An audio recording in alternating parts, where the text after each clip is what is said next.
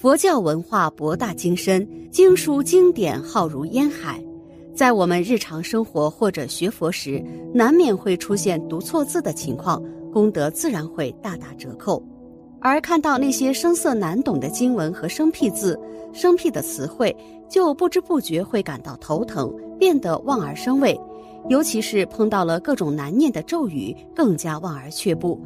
不仅读起来很吃力，而且还不理解他们的意思。这对于诸多初学佛的人来说，自然成了一大障碍。在佛经中的很多用字，在现代人眼中并非是一个什么古字僻字，但其读音却与现代大为不同。出现这一现象的主要原因在于梵文的音译上。佛经中音译的情况主要有三种：一是一些佛及菩萨或罗汉的名号。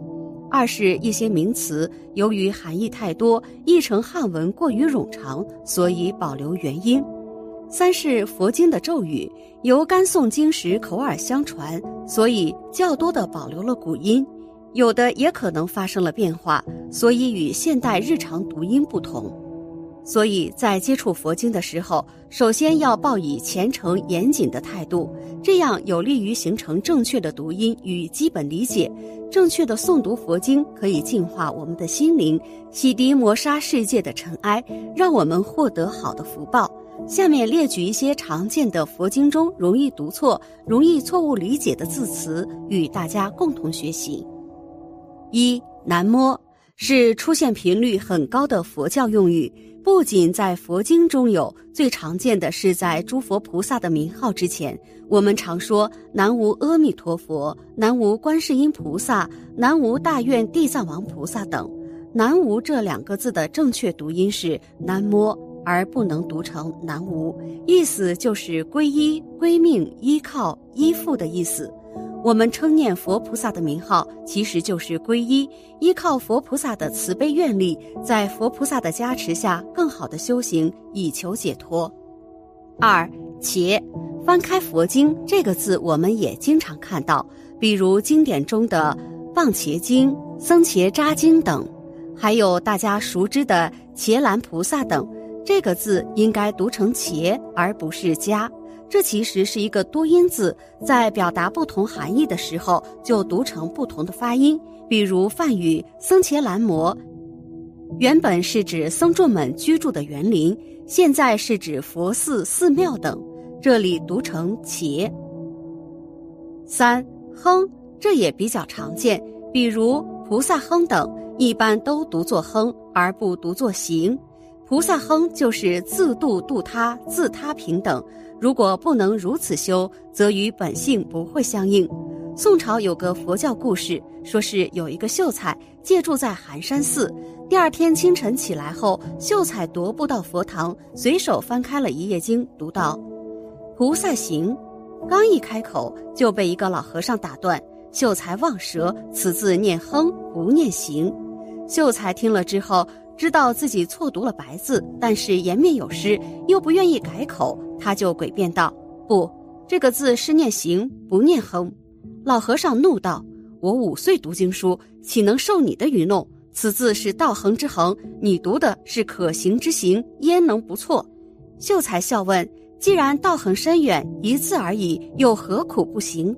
老和尚语塞，知道秀才是笑自己太过执着，着了嗔相。只好面红而退。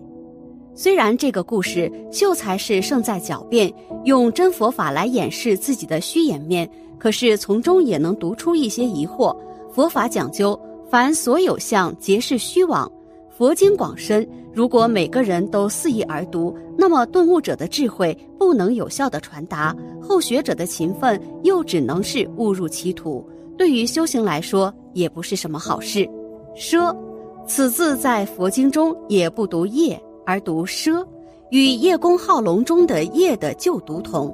前面提到的摩诃迦叶，正确的完整读音为摩诃迦奢。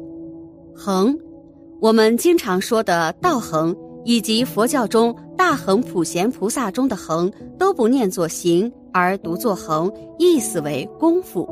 花颜三昧，佛花颜三昧之略称。又名华严定，华严十定之一，乃普贤菩萨所入之禅定，所以应该读花第一声，而不是读第四声。除了要纠正读佛经的发音以外，掌握经典的诵读方法也很重要。对于基督教来说，它的经典就是一个本圣经；而对于清真教来说，它的经典也只是一本古兰经。所以，只要熟读一本书，那么就至少可以多少做到了解或者是入门。可是，对于佛教来说，便不是那么容易的事情了。佛教里面的经典，真的可以用四个字来形容，那就是汗牛充栋。指望一本经书，就连佛教的轮廓都摸不到边的。光是入门要研习的经典，就令人眼花缭乱。什么《金刚经》《法华经》。心经、坛经等林林总总的佛教书籍，真的是不可凡记。当然，对于常人来说，如果只想看一看佛经中究竟说了些什么，而不是去总览全图、究其奥义，那随便翻一翻经书也是无可厚非的。不过，佛教的精妙就在于，哪怕你是随手一翻，有时候也会惊讶自己的学识浅薄，里面竟然有许多字都不曾见过。就算你把每个字都认得了，却还是不要盲目的开口去读，因为你自认为准确无误的经文诵读，有时候却会被旁边的老和尚笑话的。为什么会如此？就是因为佛经上的字，它的读音和一般书籍上的字是大有不同的。这种不同的现象，是因为佛经多数都是翻译来自印度，本来的经典都是梵文，而中国只有一本经书，那就是《六祖坛经》。梵文在翻译成汉字时，很多情况下并不能完全的表达出它的原意，因此很多字都是音翻，也就是读音和梵文保持一致。不过因为文化的差异，很多时候梵文的字音在汉字中找不到匹配的。或者是找到匹配的，也显得非常粗鄙，因此在翻译的时候就把一些常用的字填补在了经文之中，但是却按照梵文的读音去读。读佛经一定不能想当然的去读。佛法广大，但是佛教也讲究顿悟成佛。对于字音的执着，并不是着相，而是追求佛法的本来面目。《金刚经》说：“法如法喻。”就是说，佛法经典只是明了佛法的渡船，虽然不能太过在意船体的本身，可是船的作用也是不可忽视的。所以如来说：“法上应舍，何况非法？”就是说，本来的佛法经典用过了就应该丢弃，何况那些扭曲本意的经典呢？更不应该去研读了。而凡事都有一个熟能生巧的过程，没有谁一生下来就什么都会了，都是通过后天不断努力的学习、坚持不懈的反复运用，而由生到熟，由熟生巧的。我们可以回想一下自己小时候学习汉字的过程，也同样如此。面对各种千奇百怪的文字，如何记忆？如何区分呢？归根结底，无论怎样，都离不开一个反复不断的重复过程。书读百遍，其义自见。通过一遍又一遍的重复，自然也就明白了。读诵佛经一定得至诚恭敬，如是方可消业障、开智慧。如果漫不经心或乌手翘腿等不敬，不为难获利益，而是亵慢之罪，有不堪设想者。明代抗倭名将戚继光也是佛门弟子，他常在军务之余诵经。有个阵亡的士兵托梦戚继光将军，告知明天当遣他妻子前来拜见，请求将军送一卷《金刚经》为他超度。第二天，果然其妻悲泣前来恳请戚继光将军，戚继光辞许。次日早晨，为阵亡士兵读《金刚经》，在诵经过程中，家里丫鬟给戚将军送来茶饼，戚将军见后挥手示意拿回去，便继续诵完了经。当天夜里，梦见那位士兵说：“戚将军念的《金刚经》多了两个字，不用，功德不圆满，所以没能超度出去。因此，诵经前宜将经文的生字查找认熟，然后静心片刻，徐徐读诵，念兹在兹，心不旁骛。如是诵经，数可获至法益。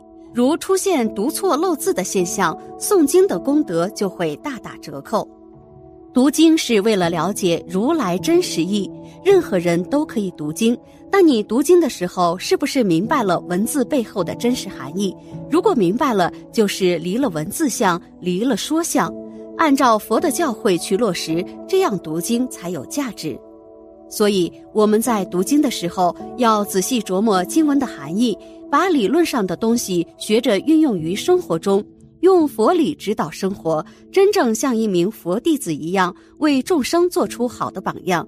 在正确发音的前提下，学习在事项上运用佛理，长期熏修，让事理圆融。如果只是读却不去运用，那就好比我们背了一篇课文，只知道里面的内容，而不知道里面的含义。